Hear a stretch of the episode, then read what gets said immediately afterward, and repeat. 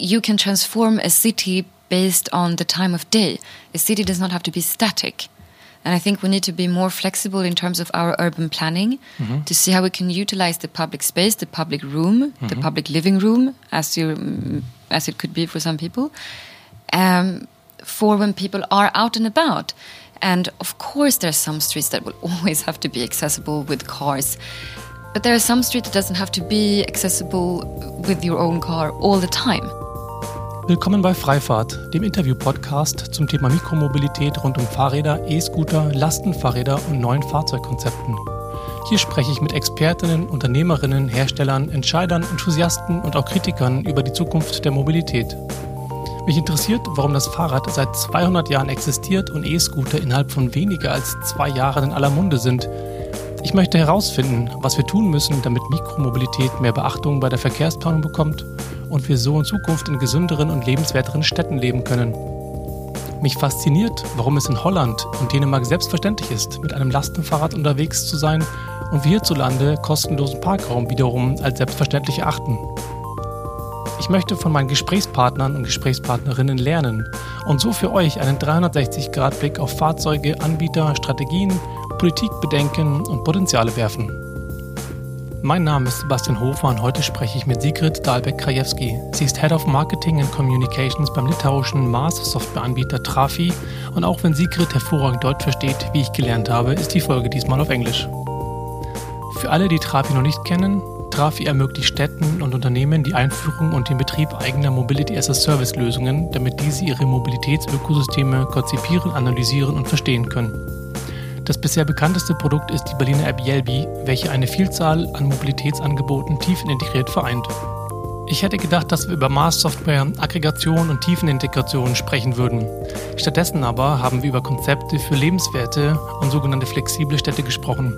Sigrid hatte vor Trafi beruflich nichts mit Mobilität zu tun, was ich frappierend fand, denn sie spricht leidenschaftlich, idealistisch und philosophisch visionär darüber, wie Echtzeitdaten, Vorhersagen oder Gamification mittels Software die Prise Nutzerzentrierung in die noch sehr starre Welt der Mobilität und Städteplanung bringen kann. Damit das passieren kann, ist sie überzeugt, brauchen Städte als Hauptakteure die richtigen digitalen Werkzeuge an die Hand. Am besten hat mir der Gedanke hier gefallen, Infrastruktur und Mobilitätsangebote flexibler zu denken und die Nutzung und Relevanz in kürzeren Schleifen zu überprüfen, so wie es eben die Tech-Welt vormacht. Denn dann könnten wir über tagesabhängige Sperrungen von Straßen, AB-Testing von Ideen und Incentivierung je nach Witterung oder Verkehrssituation nachdenken, was den Kopf nochmal richtig neu öffnen würde. Ich fand das Gespräch derbe inspirierend, da Sigrid nicht dogmatisch auf der einen Ideallösung rumreitet und dennoch Klarstellung bezieht. Nun aber hört selbst, was sie Spannendes zu sagen hat und viel Spaß mit der bisher längsten Freifahrtfolge. That was a very, very passionate uh, talk and monologue not really a monologue. That was really a passionate statement. I hope it was a dialogue. It was a dialogue, but at the end, you had a very passionate statement on the on the panel on the Wunder Mobility Summit right now, and I appreciate that, and I also appreciate having you on my podcast. Thank you for Thank being here. Thank you for having me. It's so nice to be in this room, and it feels like we have our own satellite event. It does, yeah. It feels like a little studio up here. So thanks also to Wunder Mobility for having or letting us uh, sit in this little office. And uh, it's quite exciting having you on the, the podcast because um, I, I, don't know if you remember the last time we met at Micromobility, or he said that um, you're the, probably the most charming um, podcast voices out there, especially mobility. So this is a this is a thing, especially because I wanted to be more German on the podcast, but I thought this is something I can't miss. So yeah, let's start. Thank you. What an introduction. All right. Uh, micromobility um, and Trafi, maybe to start uh, having a little background of what you do, who yeah. you are. And we already talked about this in the um, conversation before this recording. Um, you have hardly any background in mobility mm. if you look at your uh, CV, but now you have this passionate idea of livable cities. Mm. Who are you? What is Trafi? And and what do I do here? exactly. Yeah. I do not have a traditional mobility background. That is absolutely true. But I've been in quite a lot of different industries and governmental institutions that are digitalizing some sector of a part of your life that you need Whether we're talking about traveling, where I worked for Trivago, whether we're talking about the fact that you actually have to cover your body with something. I used to work for Zalando, e-commerce company. I've been part of the Swedish Foreign Ministry for quite a few years, working for different embassies. I saw that Pakistan as well, right? Pakistan, that was not the Swedish embassy. So Pakistan uh, has an embassy in Stockholm, Yeah. and I was working for them there.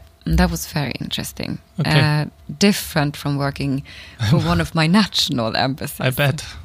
Did you ever get to go to Pakistan for a while? Yeah, I had the option to go, but in the end, I decided not to because the situation was not so stable at the time. But I would love to visit someday because I obviously have a close connection to the country since I worked with the countrymen for about a year. But now I find myself in mobility, which is also an industry that is under a huge digitalization wave and that needs to digitalize and where we see so many gaps of where cities and providers are still working together on a very analog way. And I hope that technology and the developments that we're experiencing now can fill that gap. And that gap would be getting towards a more smart city, or is that you don't like the term? Such a Hey, leading question. yeah, You know that I don't like that epithet because what is a smart city? And if we want to move towards smart cities, does it mean that we currently live in dumb cities? I What is guess. a dumb city? yeah. I would rather say that we should specify what we mean. What is a smart city? Is smart something which is self-optimizing? Is smart mm-hmm. something which is completely digital? Is smart something that is flexible? What does smart mean? I think usually smart is be meant if you have data that you can monitor, that you make something out of, that you optimize, hmm. um, that you create like business models on top of it. I think this hmm. is the usually what you if you talk about smart in any other industries, isn't it? But that's something that's data driven, and that data is not necessarily smart. What is mm-hmm. smart is to analyze data and draw conclusions of what you can change for the better. That's something which is smart. And for me, that's a city which is more optimizing its status quo into something which is an elevated state or an elevated stage. So rather looking into what different holes could a city fill with the utilization of data or technology or any other type of innovation which makes it better. Mm-hmm. But just having data is not smart per se. And mm-hmm. we discussed a little bit earlier that maybe we should talk about having more livable cities instead. Mm, what does that mean? What does that mean? Yeah, what does it mean for you? What would be a livable city if you you live in Berlin, as far as I understand, and then um, before you lived in Düsseldorf, and then you are from Stockholm. Yes. So you have quite, and then all the other cities that you just yeah, mentioned. What was uh, it? also Hong Kong. Budapest, Budapest. Bangkok, and Gothenburg. So I've been in a few different cities, and I think a livable city for me is a place where you can move freely, uh-huh. and that does not only mean move freely in terms of transportation, but move freely because the air is clean, because there are roads to walk on. Mm-hmm. Uh, you don't have to access any type of transportation to get around the city, you can actually do it with your own two feet. Mm-hmm. A livable city is a place where you have space to live, as in you can afford to rent an apartment. Maybe you can even afford to build a house outside the city borders. You have access to nice restaurants and cafes, but at the same time, there's also public space where you can sit for free. A city is a place where people live, love, eat, work, breathe, but not only a place where you sleep, go to work, and work. Hmm, For me, that's not a livable city. That's just a place where you happen to be. I'm just thinking, or the thought comes up that if you think about Hong Kong, or maybe I haven't never been to Bangkok, but um, it's crazy. it is great. Yeah, it's crazy. Is what Crazy. Crazy. Oh, yeah. I I, th- I would say, I would say it's crazy, but I'm thinking. Um, what you just said, lots of it is also based on the monetization and maybe creating business models with urban space. And um, sometimes this is something that makes sense from all kinds of different standpoints, but doesn't make a lot of sense from just creating maybe the or increasing quality of life, where you just mentioned that having mm, public space which is not necessarily allocated to any business, Mm. but just for sitting around maybe or reading newspapers. It is something where do you do you think we need a new discussion in cities to allocate space differently based on different motives? We need those spaces. And it's not up to the city to to only provide spaces where there's a commercial business involved. Mm-hmm. The city has an obligation to provide a space where you can roam around freely as a citizen with your own two feet to read a book to enjoy the sunlight to have a look at the trees without having to pay to be there. That's the right of a citizen. That's why you want to live in cities. Mm-hmm. Otherwise, we could just build complexes in the countryside and shuttle people to that space. The city has an allure in itself, and cities have to take care so it's not lost. But on the other side, if you think there's one example in Hamburg where they shut down a couple of streets where you can't use your private car anymore or hardly any car, like some commercial cars for um, delivering um, goods in the morning, for example. But apart from that, you can only access it by feet and bicycles. Um, shop owners, for example, they protested and they keep um, protesting against it because they see a loss in revenue, which is funny because studies, as far as I know, always say that if you have accessibility of your shop not only by car but something else, and you have more occasional users. Hmm. So I'm wondering if your argument is different if you ask representatives of, of cities who then again need to talk to shop owners who say fine what you say but we need people to get into our stores and therefore we need ac- accessibility for all means of transport you can't have this status everywhere. It needs to be adaptable. But say, for example, the street that you're mentioning, it's it's not black and white per se. So a compromise, and I'm coming from the country of compromises, being Sweden, is that you can turn specific streets into walking streets at a certain point of the day hmm okay when, for example, the shops are closed, or when uh, people, yeah, sometime after they have left their workspace, you can transform a city based on the time of day. A city does not have to be static. And I think we need to be more flexible in terms of our urban planning to see how we can utilize the public space, the public room, the public living room, as you mm, as it could be for some people, um, for when people are out and about. And of course, there are some streets that will always have to be accessible with cars. But there are some streets that doesn't have to be accessible with your own car all the time. is that a smart city then because we have uh, intelligent algorithms That's a flexible city. that's a flexible city That's a flexible city Okay. and a livable city. I'm not sure if this is smart per se, but it's a city that meets the demands of its citizens. And that's not only about creating accessibility, but it's also about creating a space where you want to be, Mhm. where you want to enjoy yourself.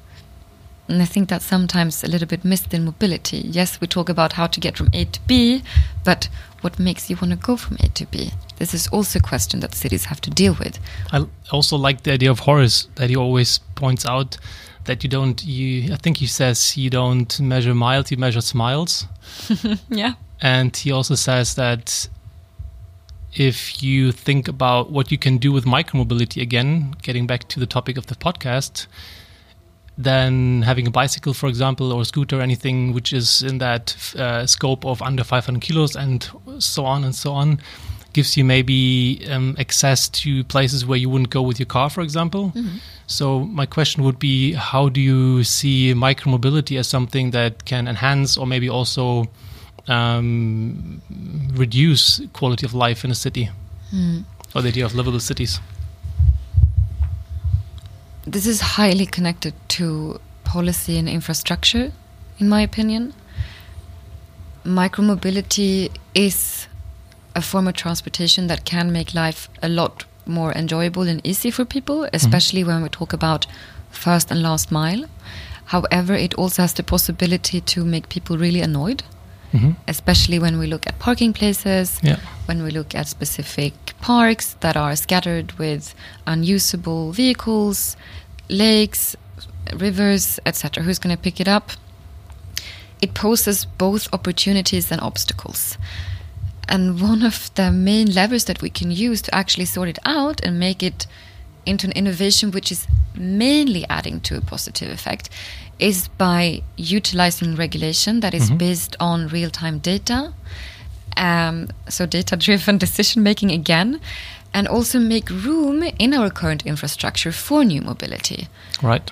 At the moment, infrastructure is not flexible per se, Not really, no. and it has not been adapted to new forms of micromobility. And here I'm not only talking about e kick scooters or scooters, also about increased usage of bikes, for example. Where should they park? Mm-hmm. There's not specific parking spaces in most European cities for this now. I know that they're piling it out, for example, in Paris, and that's great. Mm-hmm. But In this- Stockholm as well, In Stockholm think. too. Yeah. But they need to. The city needs to have data about the usage of new types of mobility in order to know where, how, and when to change infrastructure and policy. And if they don't have this information, how can they make sure that infrastructure is mirroring new uh, demands and new needs Yeah. if they don't know about it? And how do they get the data, which I think you have an answer to, given the company that you work for? the cities all across the world have to really be vocal about their right to access data. Because the city is not only responsible for the infrastructure, they're also responsible for policy making and taxation. And ultimately, the roads that you put your vehicles on are maintained by the city. right. So there is a fundamental uh, gap in terms of information where new types of mobility is entering those roads, but the information is locked with private providers. Right. And in an in a smart city or in a flexible city or in a more livable city, self-optimizing city, future city, the city has access to that information, can analyze it in real time, and create both on-demand policy, policy that is flexible, and adapt infrastructure to whatever situation or context one finds oneself in. That would eventually mean that cities and officials of cities are more or think in a more agile, maybe and user centric way, isn't it? Because Yes. as far as I experience this, nowadays, especially infrastructure, is something that you build for 20 years. And I'm pretty sure that people are very happy. Like once they decided about a concept and started to building roads or whatever it is, then they're happy with the the result for a while. Need also to mm. need to, to keep it like that. So you, what you say sounds as if there's not only the need for data, but also the need for the right mindset and also the um, the ability to question things in a more repetitive, iterative way. Definitely. I think cities can learn a lot from the technology industry. Um, what you mentioned sounds a lot like A B testing. Yeah, it does. And- Which is funny if you think about uh, building parking lots or streets. That didn't work. Let's do something else. That's, of course, something that you can use on some things, but perhaps not on high scale projects. But the same mindset of testing things out, being a little bit more flexible, uh, being in tune with the current environment, that's highly important. And you talk about building infrastructure for the next 20, 30, 40 years. And previously, this has been done based on assumptions of what one think that hmm. society will look like. True. But the technology we have in place today can actually allow us to make predictions about how society will look, how roads will change, how demographics will change. And being able to simulate certain changes in society is also something that can make future infrastructure based on very, very close predictions, sometimes even on real time data, mm-hmm. which makes it way more accurate. So, what we need to do and what we where we need to move towards is to take everything physical and make a digital twin. Okay, what we is that? can- That sounds Well, interesting. you mentioned A B testing. Mm-hmm. Imagine that instead of doing that in real life, like on your street, you would do it on your laptop. And you could see basically how things would look like with simulation right. and then assess if it's a good idea or not. Many cities, when e kick scooters came into the picture, had no idea what was going to happen because they had no experience with it mm-hmm. before. And imagine then that you would have had a tool where you could have simulated how it's going to affect the city by putting in 125,000 scooters in the city center, voila, perhaps not something you would want to do without regulation. But isn't that something the traffic planners are doing, or um, companies like PTV with all kinds of um, simulation software, forecasting software? Isn't that out there already? I would assume Sometimes. that as a stupid citizen, I would say there got to be some some planning and some some brains behind what they do out there. Sometimes, but it's not always that sophisticated, and you still have a lot of public transit agencies that have very limited ideas of how people are actually utilizing their transportation network other than seeing what type of tickets they buy. Absolutely. I couldn't agree more because, yeah. So, you just to give you a practical example, there's plenty of transit agencies all over Europe who get their main information about their citizens by going out on the street with a pen and pencil and asking, Asking them, them, yeah. how are you traveling today? Yes. Then it's put in an Excel sheet and then it's analyzed. And two years later, you have some insights which are then completely old. Ex- That's true. It's not enough anymore. We need to have something which is accurate, which we can get in a fast manner so that we can react. But not only react, being able to be proactive. Mm-hmm. Mobility can not only be about reactiveness and trying to figure out, assume what people want. It has to be in some form based on data. If we would utilize the same type of methodology to any other type of industry, say the uh, medical industry, we think this will happen if we put this pill in your body, but we don't know. So I'm going to ask you in a day how you feel.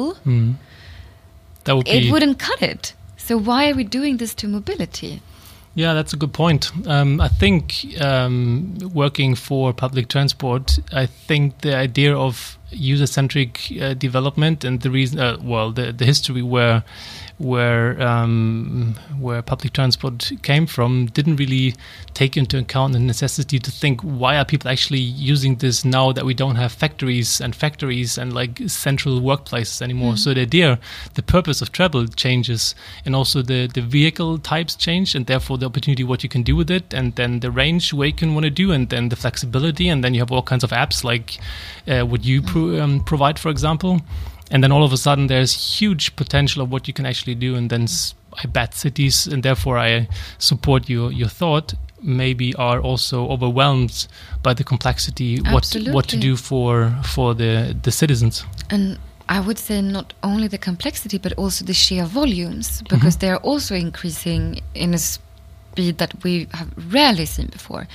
And uh, a, a buzzword that is going around mobility at the moment are the numbers from the UN, where by 2050, 65% of the entire urban population will live in cities. Little cities yeah And this is a huge number. It's almost incomprehensible. Yeah. Therefore, we cannot only talk about micromobility, we need to talk about mass transit. How can we move an insane amount of people in a convenient way, which is friction free, which is affordable, which is equitable, and which is accessible for the largest possible amount of people in any given city and the regions? and which takes Not into account data privacy because if you think about real-time information about where people move then it's not far away to think about the monitoring system that's being implemented in China for example Mm-hmm. where you know what people do on a real-time basis based on lots of ca- um, cameras and technology so I- Absolutely. that is also not really also not really a a vision or an idea where you want to go to. So where do you get the real time information to understand what you, you people do? I mean, obviously it starts if you have an application that covers most of modes in a city, then you know, okay, this these kinds of person, this kind of um, target group uses mobility in this way, uses maybe um, a connection of, of public transport with bikes or with cars or with any anything that you can imagine in the future. And this then of course helps to understand a little bit more what people actually do, why they are out there and where they want to go. And I think there it's really important to point out that it's not about individual people, it's about patterns. And what Sure. one tries to look at is how can we meet the demands of certain user groups, what are changes, what are early adapters doing, etc. It's not about pinpointing what Thomas Schmidt, 35 years old from Friedrichshain, is doing, because that's not interesting Yeah. but we want to know what people like Thomas is doing so that we can meet him Mhm. and make it make the service more adapted towards his personal needs. This is a huge challenge combining the ability to do mass transit, mass transportation with the need for personalizing your offer because people have such different preferences. They do, yeah. It is essentially, mobility is also essentially mobility is also a commodity these days, or should mm. become one maybe eventually. And then also the question, of course, is of the cities or then PT, PTAs or public transport operators to organize mobility and also to eventually suggest what makes sense from a daily standpoint, especially if I think at Jelbi, the app that you built for BVG, the public transport operator in Berlin, um, nowadays gives you a whole range of options, like a one-stop shop for mobility solutions. And then if I'm there, it helps me a lot to understand or to access um, mobility. For me, for example, was the first time I used Berlkönig because I didn't want to download another app again. It's like, of all right, course, and fair. that's the point. But the, ol- the the next point is if you if you want to change mobility in a certain way, and that should be the the goals of a city, for example, how do you prioritize offers and whose whose um, uh, obligation, whose responsibility is it to prioritize, and based on which? Did you ever discuss these things internally for for, Yeah. for Berlin or other cities that you operate in? So this is really a question for the governmental bodies within any type of city. Mhm. It's not something that we as a technology provider feel that we have the mandate to do, and we shouldn't do that either. But you could consult and suggest we could least. consult and we could suggest, but that should be on the basis of, for example, environmental targets that the city has proposed. yes. And if they have a plan for what they want to change, then what we can facilitate is the technological solution to do so. Mm-hmm. And what you could, for example, do in a in a mobility service solution that we're building for several different cities across Europe is to incentivize certain type of travels during certain types of hours of the day. Yeah. So, say for example, during rush hour, where it makes less sense to take your own personal car and increase congestion, mm-hmm. then it would make sense to lower the prices for public transportation or for any type of environmental friendly transport like a bike sharing uh, service. Yes. Meanwhile, in the middle of the night, where the S-Bahn or U-Bahn or the buses are running quite scarcely, perhaps then it makes sense to take your own car. Yes. So we can't really say that there's one incentive or one model that fits all, but rather look at the contextuality with, which in the entire mobility network operates uh, at and within to see where we can have the biggest impact and to what extent people are fine with it. Which again brings us to the point to understand people's behavior in, Yes. or like not behavior, but travel patterns to be able to to um, cater to these to the, the things that you just said, right? And it's, I think sometimes what is a little bit forgotten is we talk about incentives, so pushing people to do something. We talk about punishment, pushing people to not do something. Mhm. But in between, we have a little friend called convenience. hmm And one of the easiest ways to get people to change their behavior is to show that an alternative is much more convenient, nice to use, smooth, better experience than what they're currently doing. Mm. You would not have changed from buying your own CDs into Spotify if buying CDs was still more convenient. That is, uh, yeah, absolutely. I agree. It's like talking sense into people and telling them this or that. Yeah, like but it's running- also it takes a long time. I don't. You can't change people's behavior within a day. Of course, you can't. So we need to combine incentives. We need to combine decentivizing methods and convenience to push a behavioral change. Right. And it can come bottom up, it could also come top down, it could also come from companies and corporations. Imagine that instead of getting a company car, you would get a mobility budget. Right. Good this point. is also a way that businesses have to take a responsibility to actually shift people's mindset in terms of providing benefits. And they have huge, huge responsibility, given that And huge like reach. huge reach, responsibility, and um, I think their numbers like SUVs in Germany, like more than eighty percent of the streets out there are company cars. So um, I agree. There's also a huge. Um, but if you convince of all this so intensely. Why didn't you? Why don't? Why aren't you in politics?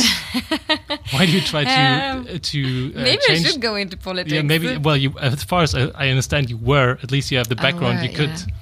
Let's see. Uh, well, let's see what uh, if I could even get accepted by a German party. Why don't you go back to, to Sweden and do it there? Oh, because I mean, you um, you welcome in Germany. So Well, thank you so much.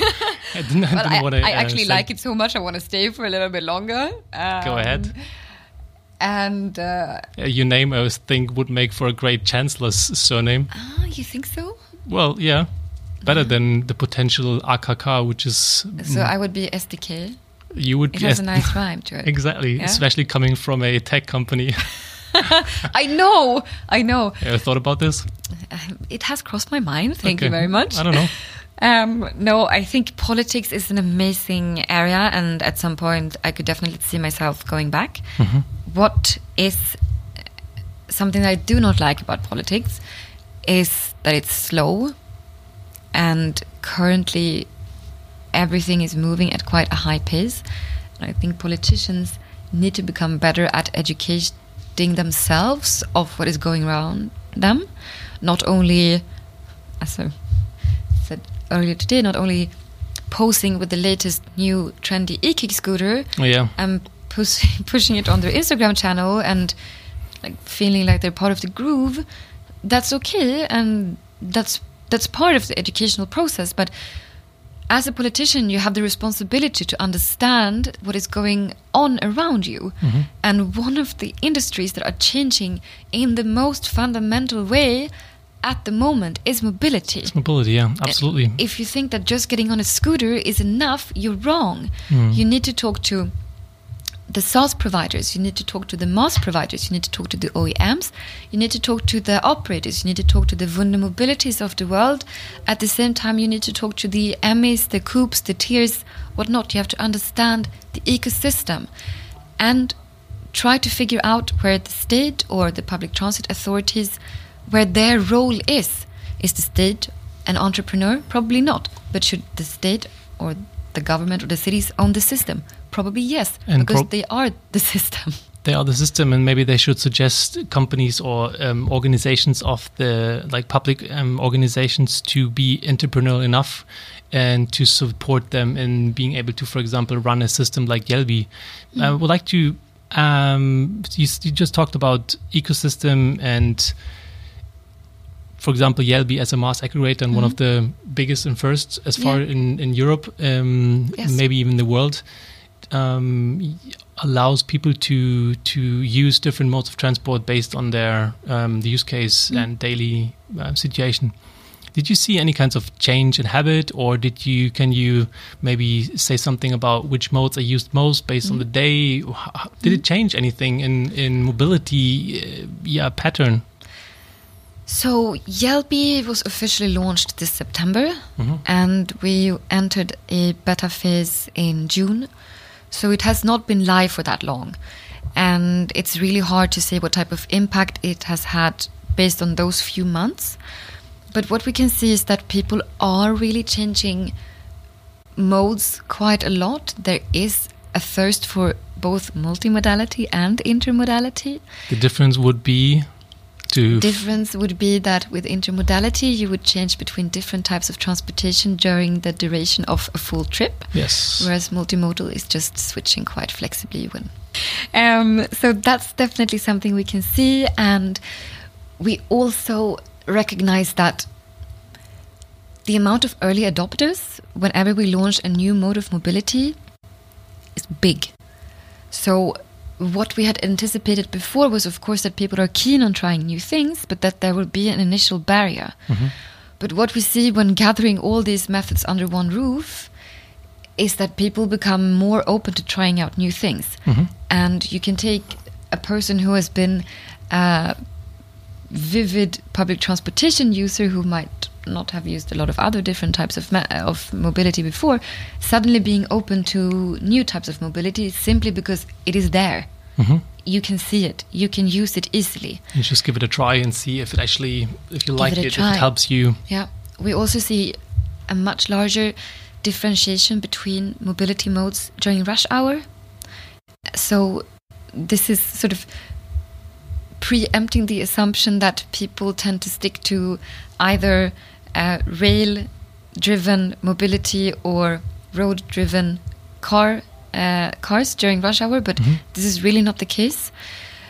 People, depending on the weather, of course, really try out new types of mobility then as well. However, we do see that there is a clear tendency towards first and last mile when it comes to micromobility. Those trips are shorter. Mm -hmm. um, they are shorter in terms of distance, they are shorter in terms of time. But equally interesting is that people are shifting towards really consuming mobility where you don't really use it only during certain hours of the day when you go to work and when you go home, but rather flexibly during the entire day. Okay. So you can see people really scooting from meeting to meeting. Right. And I think this is where we see that mobility is not this type of just service anymore. It's really something which is seen as an add on in terms of convenience in your daily life. It's not mm. something which is foreign or seen as, I have to do this, but perhaps as something that you want to do because and, it makes sense for you. And that the services help you to do that, which you probably, I don't know, I mean, you would have to talk to people and understand would they have done this trip, this little scooting between businesses mm. or locations during the day, maybe running some errands for half an hour because you can now. Yes. Because it's quick and easy to jump on a bike or on a scooter nowadays and just do what you wouldn't have done with the car because you knew you had to look for um, parking space Definitely. or wait for the train and definitely that's uh, that's absolutely the case, and I believe a trend that we will see much more vividly in the future is um, adapting the mode of mobility towards the activity that you do. Mm-hmm. So perhaps taking a scooter to the grocery store, and when you're done and you have lots of bags, you order a shuttle service to your home. Right. And what I think will be interesting to see in the future is how we utilize mobility subscriptions or mobility budgets to also meet the demands of a use case which is not a single use case, but perhaps for families or dog owners or people who go to the gym a lot or whatever use case, but where you're not just where you don't see a standard usage, mm -hmm. but something which really needs mm -hmm. a like a full list of mobility modes in order to just cope with your day to day life. Like I would not want to have a mobility subscription only with bikes and car sharing yeah. because I also buy groceries and after do work you? I'm tired, I do. and then I don't want to drive a car, so I would rather be picked up, but then I have to put my stuff somewhere. Yeah. Um, so I think the mobility that we see today, even if it's differentiated, this is just the starting point. We will see so many new types that we could not even imagine today. And we have to build a technology that is flexible enough to accommodate them and an infrastructure that is generous enough to make room for them. Do you, as Trafi, experience, or did you experience in the past, or maybe it is something for the future which we can't talk about it, but I'm thinking whether the Senate of Berlin or BVG and maybe both see in you a chance to like re re-engineer the idea mm -hmm. of transportation and mm -hmm. also all the things that you said like okay now this worked fine for a while but now can you consult can you help us to to implement all the things that you just mentioned? Is that something where you see signs or is it something that you at least hoped to I mean, happen in the future? I think that's the entire point also of collaborating with a fast technology company that you get a fresh of breath that you get a breath of fresh air yeah. um, and that you broaden your horizon. What a lot of public transit agencies are doing when collaborating with technology providers like Trafi is not only licensing tech to become more innovative and to meet demands of consumers, it's also about buying time. If you mm -hmm. would develop this in house, it would take years. Sometimes you have to launch something and test it and see what works, but you have to have a product. Yeah. And we do have a product, so we can launch immediately. I think that's one of the benefits by working with someone who's so focused and has a specific area of expertise. But coming to your question, this is something that uh, BVG or BFG started to do even before getting in contact with Trafi. If you see the way that they are branding themselves with mm -hmm. Es ist mir egal, weil wir dich liebe, etc., that's not the type of marketing that a traditional public transit agency is doing. True. So, in terms of that, they have already been on that track mm-hmm. for quite a long time. And what a pun! What a pun! That was intended. And uh, I thought it was. It was. It was. Was. And it's not only about this train of innovation. In Next pun. Thank, thank you. You noticed. Very good. It's so nice. Okay. Mm, I'm feeling happy right now. It's not only about innovation in terms of the product, but also in terms of how you position yourself as a brand.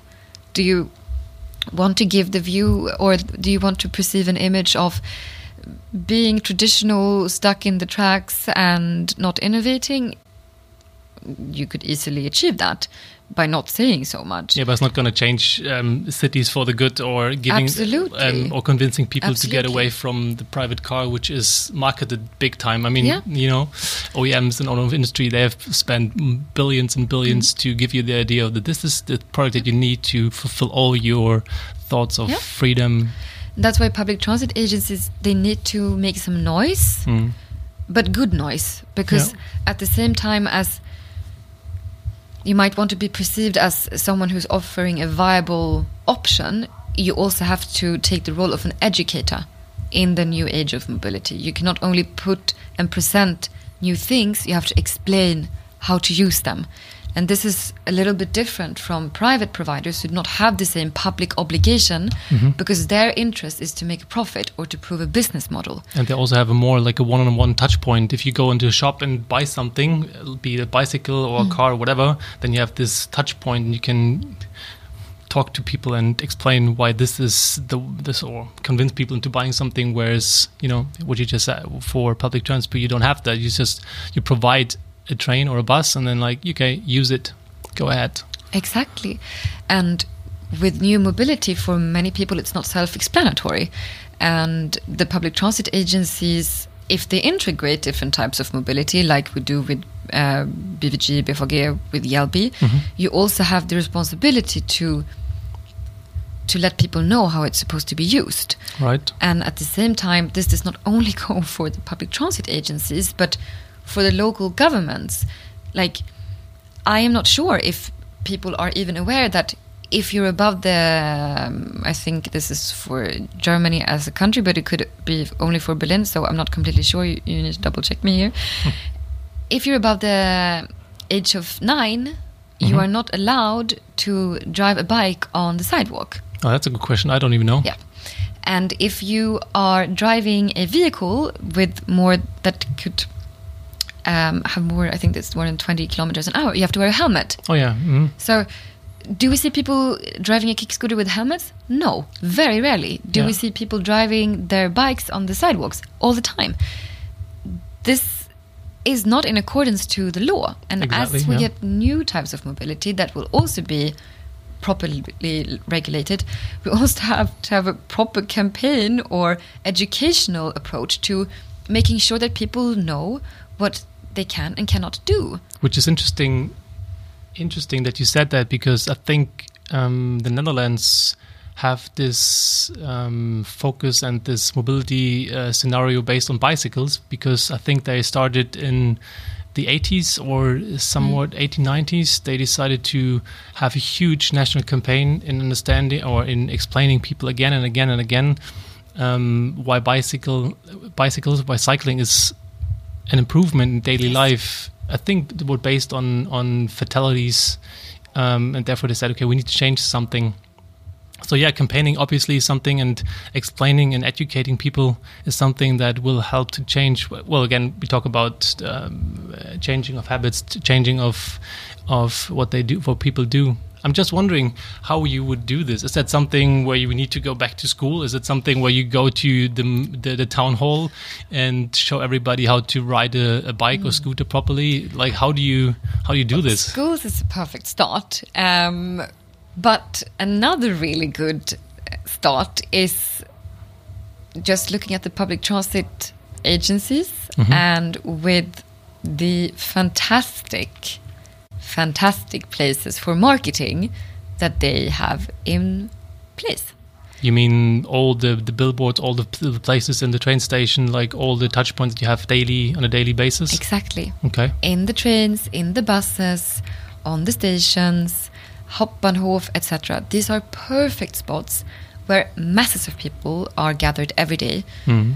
to introduce new types of mobility or explain how things are working and yes, sometimes these spots are used for commercial purposes, but sometimes they are also used for advertising public transit agencies' own apps. Yeah. So why couldn't it be used to educate people on how they could actually and how they should mm. use micromobility? It's mm-hmm. not only for the benefit of the transport operators per se, but it's for the benefit of the people. If you don't really know what regulations you have to follow, mm. and there's new modes of mobility popping up every day. Interesting what you said because, I mean, earlier you also talked about collaboration, and it brings us, it brings us, I think, to the point where collaboration is something which is understood to be different in the future. Not only like combining things in one application, but also to, in that case, educating. Hmm. people for another mode on how to well, yeah, how to move or to to to use that mode of transport, and but also, I don't know. Sometimes I think it is common sense, or needs to be like just using thing between your two ears and to. Uh, oh, you mean your brain? Yeah, exactly. Thank you. I forgot the name. to um, to use things responsibly but obviously it's not. So I mean, lots, huge part of the the reason why the um, the micromobility boom also has problems is because people are just stupid and don't behave in a very responsible way. It's and also very easy to assume what you think people know and what they don't know. And yeah, that is. You're right. It's maybe more empathetic to to go that way instead of just saying they're stupid. easy to forget is also that we are both what in our 30s. We live in two quite big cities in Germany. We're super digitalized. We do almost everything from transactions to shopping mm-hmm. to whatever on either our laptops or phones. There's a lot of people who fall outside mm-hmm. that limit.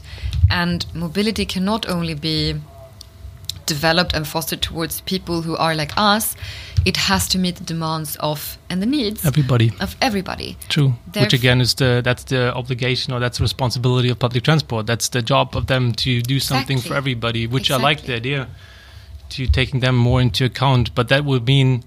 Um, having more of a like transferring more responsibility to to this operation to this well agencies or the operators themselves which um, I think makes sense, but I maybe I'm a little bit too focused or narrow-minded for this. I find could be complicated, at least these days, if you can't really bring all the PTOs onto one table or making mm-hmm. something which is like a MaaS app for the whole of Germany at least. Yeah. So, but we we we're getting there. So when like your positive spirit. Yes, well, thank you.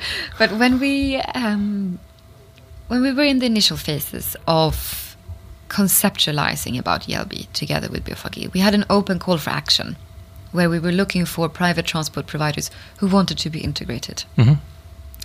And already in that meeting, we had 25 providers that wanted to be integrated who said they were interested. Mm-hmm. Okay. This is a huge amount who opened up the doors and said, We're willing to do this together with the city. Okay. It's very different if you would have a private actor trying to do the same because then you sure. find yourself in a competitive environment. Yes. But the city is still a neutral player. Yeah. Which is why I see a huge momentum for cities to really take back the driving seat, so to speak. The third pun, thank you. You're welcome. And really do this now. there's this window of opportunity where people are ready. There is enough transport operators to do so. The technology is there. Cities realize that they can do this together with a partner. It's about action, like going from initial idea to actually launching. And what I strongly believe is that one cannot be afraid of launching something because it's not perfect. Because mobility will never be perfect because it would never be finished. There will Mm. always be something new. For maybe this is the startup mentality, but you know, I also come from from old institutions, Right. And I really believe that you have to test things out and not wait for having a perfect solution because the solution will never be perfect. Is that why you won the, the, the deal with BVG compared to all the other big players, HaCon, Fluid Time, you name it? How come you won? We have a really good technology stack. Mhm. We also have the possibility to build up other services like policy and analytics. Is moreover a neutral player. We're not owned by a car family or any type of OEM. So when we say that we can integrate everyone, we can, and we do. Well, you, you prove. We proved that we can do so, and we're fast. So Would you also prove? we also proved that. I mean, we signed the contracts with BVG. I think it was in January, Mhm. and in uh, June we had the initial testing, and in um, September we officially launched. So we developed it in a couple of months, and this is, I think that's quite fast. Uh, To understand that, did you did you build uh, part of the stack before that in other cities already, or is it actually your biggest product so far? It's our big, biggest product so far. We had a similar technology in other cities, but not as advanced and not as massive as it is for Berlin. Mhm. Obviously, it's a huge city with a fantastic network, and the technology needs to be so sophisticated and robust that it can handle the masses of information utilization, just the pressure on the system. So we built quite a nice solution for for BVG, but it's also something that we can scale. And um, what do you mean by scale? bring it to other cities. And which are the other cities? That's something I can't disclose at this Mhm. very moment. Okay, that's something to be closed at Christmas then probably. Closed at Christmas. But I can tell you that we are going to open up um, new mobility service solutions across Europe, Mm-hmm. and next year also in a few more German-speaking cities, All right. in and outside Germany. Interesting. Um, looking at the at the clock for once, although I would love to continue talking about these things for That's ages and ages. um, I think we talked a lot about your vision of of the the future of livable cities, so I skipped that question. Um, maybe my last question that I keep asking is, what um, who would you recommend, uh, suggest to be on the podcast? Who should I talk to in that scope? Is there somebody that comes to your mind? Can I have more suggestions than one? Sure, you can have as many as you want. My first suggestion would be to talk to Carolyn Hjelm. Mhm. She's the CMO at Voi. She's been there from the very start, and she has really taken a small Swedish band and grown it massively. Mhm. I think what they are doing also in close collaboration with cities is really a good forebuild Mhm. in the industry. So I would definitely recommend her. Secondly, I would speak to Valerie von der Tann, Mhm. who is the GM for Berlin's ViaVan, Mhm. which has the Berlkönig brand together with Sure. BVG. Mhm. She comes from a very interesting background at McKinsey, and she's been driving urban policy and research before. She really has good opinions on what a livable city could look like and how we could potentially get there. Okay. And a third one that I would be very interested to to hear more from is Sigrid Nikutta. Oh, right. Okay. Yeah. Maybe seeing what her actual vision for for BVG is and how you can take something which is very very traditional and make it fit for the digital age. I would really like to hear her words on that. Or being the CEO of Deutsche Bahn in the future. let's, let's see how that turns out exactly. today. I mean, you would have news to talk about. Exactly. That would be news. Like, what is the news? Mm, I'm not really CEO of BVG anymore. you would have to ask her that. exactly. Yeah. What are you looking forward to next year? Me or Sigrid Nikutta? No, no, no, you. I. That's your um, last word. I'm looking forward to the sun. The sun? The sun. I'm looking forward to the sun. No, um, I'm looking forward to launching in new cities. I'm uh, looking forward to connecting different types of players within our little industry together. What I'm tired of is the constant silos that we're facing. I really think that a lot of key players in mobility realize that we need to step away from competition and into collaboration. yeah. And I think 2020 will be the year for that. That is a statement. So on that bombshell, thank you so much for, for your time and that inspiring conversation. Thank you, Sebastian, for having me. It was so nice. Ein dickes Dankeschön an euch fürs Zuhören. Ich hoffe, ihr seid auf ein paar neue Gedanken gekommen, vielleicht sind bohrende Fragen aufgetaucht oder ihr seht das Thema Mikromobilität bereits mit ein wenig anderen Augen. Auf jeden Fall freue ich mich sehr, wenn ihr meinen Podcast auf iTunes, Spotify und Co. abonniert und gerade zu Beginn fleißig weiterempfehlt. Schickt mir gerne eure Fragen, Themen und Gästewünsche per E-Mail unter hello at freifahrt-podcast.de oder in den Kommentaren bei iTunes. Dann gebe ich mir Mühe, diese in den nächsten Folgen zu berücksichtigen. In diesem Sinne, lasst die Haare wehen und gute Fahrt.